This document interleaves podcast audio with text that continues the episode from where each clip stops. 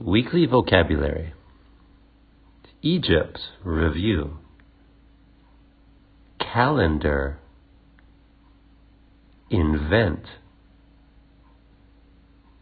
Climate. Tomb. Pharaoh. God. Goddess flood. Responsible monuments. Conversation practice. To create something new is called invent.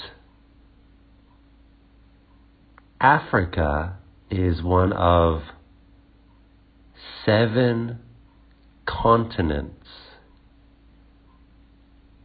a place where ancient Egyptians were buried is called a tomb.